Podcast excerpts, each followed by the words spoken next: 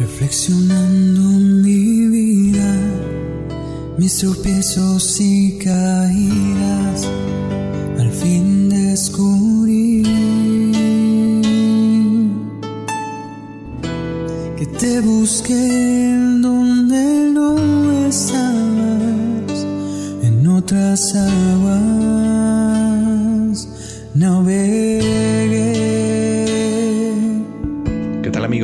Paz y bien a todos ustedes. Sean bienvenidos nuevamente aquí a su programa, a su podcast Camino a la Santidad. El día de hoy, antes de iniciar con nuestro episodio este 25 de septiembre, me gustaría recordarles a todos ustedes de la peregrinación virtual de nuestros hermanos del Instituto Magdala. Allá la peregrinación, la tercera peregrinación que está organizando el padre Juan José Solana junto con todo su equipo evangelizador, junto con todo su equipo del Instituto Magdala, esta eh, peregrinación virtual de la mano de María Magdalena recorriendo la Tierra Santa y una peregrinación de sanación para todos nosotros. Entonces ya saben, está la invitación, ya está poco menos de cuatro días para que inicie esta peregrinación. Así que no se la pierdan, es algo muy hermoso, algo que yo creo que nos puede servir a todos nosotros y que nos ayudará un poco en este camino de santidad. Entonces, bueno, si quieren registrarse pueden entrar a este magdala.org en su navegador de Google, en el navegador de Google Chrome o en cualquier otro navegador que tengan instalado en su celular, pueden entrar a magdala.org o bien este, si no tienen el celular en la computadora, también pueden entrar a magdala.org o bien este, pueden entrar desde nuestra página web eh, que viene siendo eh, desde las redes.com, eh, repito, desde las redes.com y ahí está la sección donde, bueno, pueden entrar a esta peregrinación virtual, van a estar apareciendo los videos y desde ahí también tienen el enlace para registrarse. Si no se registran, no hay ningún problema, este, pero es muy recomendable que se registren, bueno, porque el padre tiene algunas sorpresas reservadas para los que se registraron al final de la peregrinación. Y bueno, pues les van a estar mandando el material diario y demás. Entonces, si quieren, pueden ir a registrarse. Si no quieren, pueden ir a ver los videos directamente desde nuestra página web, eh, desde las redes.com o en el YouTube, en la página del Instituto Magdala, que viene siendo Magdala Experience. Entonces, bueno, ahí está la invitación. Y ahora sí, iniciamos con la vida del santo del día de hoy. Él nos compete hoy hablar acerca de la vida de San Carlos Setze. Espero haberlo pronunciado bien. Él, bueno, pues eh, fue bautizado con el nombre de pila de Juan Carlos Margioni. Nació en 1620 en el pueblo italiano, esta comunidad de Setze, en la región de Lazio. Él, bueno, pues era de origen humilde. Sus padres se cuenta que lo enviaron con muchísimo esfuerzo a que fuera a la escuela, a que se preparara, pero un día pues él no acertaba a dar adecuadamente con la lección que su maestro pues trataba de enseñarle, por lo tanto recibió un tremendo castigo físico, algo muy común en aquella época. Y bueno, esto a manos de sus maestros. Eh, sus padres, ante esto, se cuenta que, bueno, se encontraban completamente decepcionados, por lo cual lo enviaron a trabajar al campo, donde pensaban, bueno, pues este jovencito podrá tener un mayor provecho. Carlos, por su parte, pensó que la fortuna no le podía haber salido mejor que no podía haber sido tan malo y que bueno, pues vivir en el campo para siempre era algo bastante bueno, ya que esto lo alejaba del compromiso de tener que educarse. Pero, como todo, bueno, pues sucedió que un día una bandada de aves espantó a los bueyes que Carlos dirigía mientras araba la tierra y estos arremetieron en contra de él en el brevísimo instante en que su esperaba, él, esperaba la embestida de estos bueyes, preso completamente del terror, se le pasó por la cabeza que perdería la vida irremediablemente. Entonces, cual reflejo del pensamiento le prometió a Dios que si le salvaba la vida, él se haría religioso. Un par de segundos después abrió los ojos, tomó aire y milagrosamente estaba ileso y sin ninguna herida. Dios, pues, muy prontamente le tomó la palabra. Solo unos días después vio pasar a unos religiosos franciscanos a quienes pidió ayuda para poder entrar en su comunidad. Ellos lo invitaron a que fuera a Roma a hablar con el Padre Superior y con su recomendación pues él fue hacia Roma con tres compañeros más. El superior, para probar si de verdad tenía las virtudes, lo recibió muy ásperamente y le dijo que ellos eran unos haraganes que solo buscaban conseguir alimento gratuito, por lo cual los echó para afuera. Sin embargo, la insistencia de ellos en que su intención era buena los hizo entrar nuevamente por otra puerta del convento y volvieron a suplicar al superior que lo recibiera. Este, haciéndose el difícil, le dijo que esta noche les permitiría dormir ahí, pero como limosneros. Al día siguiente tendrían que irse definitivamente. Los cuatro jóvenes aceptaron esto con humildad sin embargo, al día siguiente, en vez de despacharlos, les mandó decir que habían pasado la prueba preparatoria y que quedaban admitidos como admirantes. Bueno, esta fue una prueba para ellos a ver si realmente ellos tenían la intención en su corazón pues de volverse religiosos. A Carlos lo nombraron como portero del convento. Admitía a todo caminante pobre que pidiera hospedaje en las noches frías. Él repartía la limosna que la gente con más recursos les traía y a ellos solía darles hospedaje.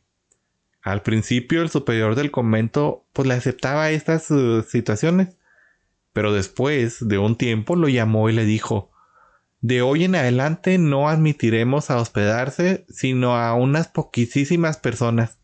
Y no repartiremos sino solo unas pocas limosnas porque estamos dando demasiado. Él pues obedeció, este, porque bueno, pues le debía eh, obediencia a sus superiores, pero sucedió entonces que dejaron de llegar las cuantiosas ayudas que llevaban los bienhechores. El superior lo llamó para preguntarle, ¿cuál será la causa por la que han disminuido tanto las ayudas que nos trae la gente? Él le respondió, bueno, la causa es muy sencilla. Dejamos de dar a los necesitados y Dios dejó de darnos a nosotros.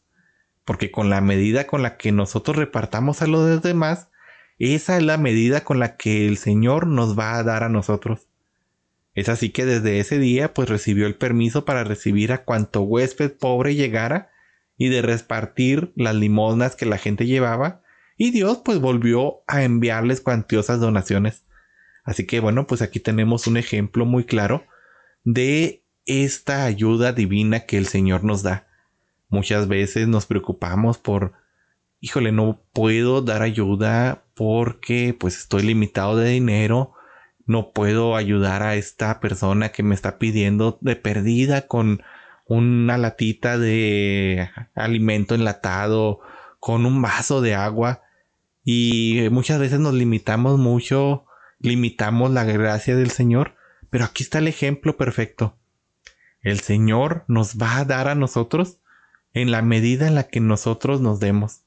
Si nosotros hacemos muchas caridades, si nosotros nos damos a nuestros hermanos, a nuestro prójimo, el Señor nos dará en abundancia. Y bueno, se cuenta que las personas eh, pues le pedían a San Carlos, al hermano Carlos, que redactara algunas normas para poder orar mejor y crecer en la santidad. Él, bueno, pues así lo hizo y permitió que le publicaran el folleto. Esto le trajo terribles regaños de parte de sus superiores y casi lo expulsan de la comunidad. Esto porque, bueno, pues lo había hecho sin el permiso de sus superiores. El pobre hombre no sabía que para estas publicaciones se necesitaban muchísimos permisos. Por lo tanto, bueno, humillado se arrodilló ante el crucifijo para contarle ahí sus angustias al Señor.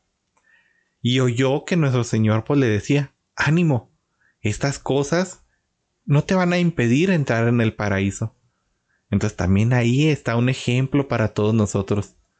Muchas veces nos saltamos las eh, permisos que necesitamos, muchas veces nos saltamos cuando estamos en un ministerio a las autoridades a las que debemos pues cierto grado de respeto a nuestros coordinadores o a los coordinadores con los que tendríamos que dirigirnos y queremos saltearnos por completo y irnos directamente con el párroco. Y está tronando. Bendito sea Dios porque nos va a llover. Bueno, este no me distraigo. Entonces, bueno, muchas veces queremos saltarnos la autoridad y muchas veces terminamos como el hermano Carlos, humillados, este, regañados porque hemos saltado los procesos como deben de ser. A veces queremos usar nuestras influencias, estoy poniendo entre comillas la palabra, con este, nuestra relación con el párroco, con nuestra relación con el coordinador y nos salteamos a las personas. Entonces, bueno, pues si hay un orden en la iglesia es porque debemos de seguir ese orden. Sin embargo, bueno, pues esto, como el Señor le contestó a nuestro pobre hermano Carlos, bueno, pues que esto no te impida, este, no te angusties. Ánimo, no te va a impedir esto entrar en el paraíso. Pero aquí aclaro, esto él lo hacía sin el desconocimiento, con el desconocimiento de que, bueno, pues él tenía que pedir los permisos. Si nosotros sabemos que debemos de dirigirnos hacia otra persona, no nos saltemos esa autoridad y bueno, pues ahí sí estaríamos fallando nosotros, no como el hermano Carlos, que él pues no lo sabía, nosotros sí sabemos, entonces ojo con eso. Se cuenta también que bueno, pues de las peticiones más frecuentes del hermano Carlos a Dios era, Señor, enciéndeme de amor a ti. Tanto repitió estas palabras que un día, durante la elevación de la Santa Hostia en la misa, sintió que un rayo de luz salía de la sagrada forma y le llegaba a su corazón. Desde ese día su amor a Dios creció inmensamente. Así que bueno, hermanos, ahí está. Nosotros pidamos también al Señor que encienda nuestro amor por Él. Si a veces se nos da flojera hacer oración, si a veces, híjole, me cuesta mucho dedicarle unas palabras al Señor, si a veces quisiera eh, aumentar más mi piedad, si a veces quisiera poder hacer más buenas las cosas, hacer que mis actos sean mejores, pues pidámosle al Señor que nos encienda nuestro corazón de amor por Él. ¿Queremos llegar a la santidad? Señor, enciende mi corazón de amor por ti. Enciéndeme de amor por ti para que yo pueda caminar por este camino de santidad y llegar a ti. Y bueno, este, se cuenta que los superiores de viendo las obras, viendo lo sencillo que era este religioso, que era realmente un verdadero hombre de Dios, pues le permitieron, eh, dentro de las cosas que podía hacer, que escribiera su autobiografía.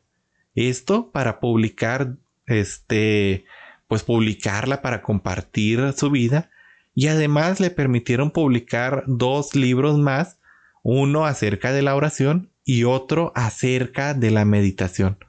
Esto porque, bueno, pues él les demostró que era alguien que, bueno, pues estaba realmente comprometido con el Señor, que estaba realmente entregado a Él, alguien realmente de piedad, alguien que realmente estaba entregado. Entonces, bueno, pues decidieron poder permitirle esto.